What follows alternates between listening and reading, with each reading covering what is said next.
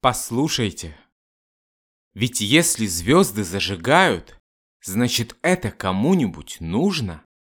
Значит кто-то хочет, чтоб они были.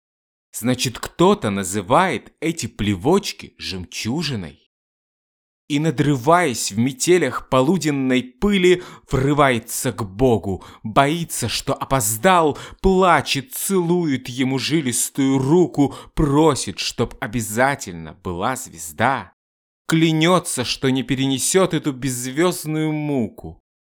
А потом ходит тревожный, но спокойный наружно. Говорит кому-то, ведь теперь тебе ничего, не страшно, да? Послушайте, ведь если звезды зажигают, значит это кому-нибудь нужно. Значит это необходимо, чтобы каждый вечер над крышами загоралась хоть одна звезда.